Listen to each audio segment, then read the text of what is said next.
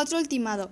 Alrededor de las 21.20 horas de este miércoles, en calles Obregón y Vicente Padilla, en la colonia Hogar y Patrimonio, fue asesinado a balazos un ciclista.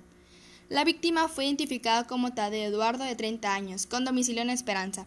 Condució una bicicleta rodada 26, color azul, de las llamadas montaña. Presentó impactos de bala en la cabeza y espalda, quedando sin vida en ese mismo sitio.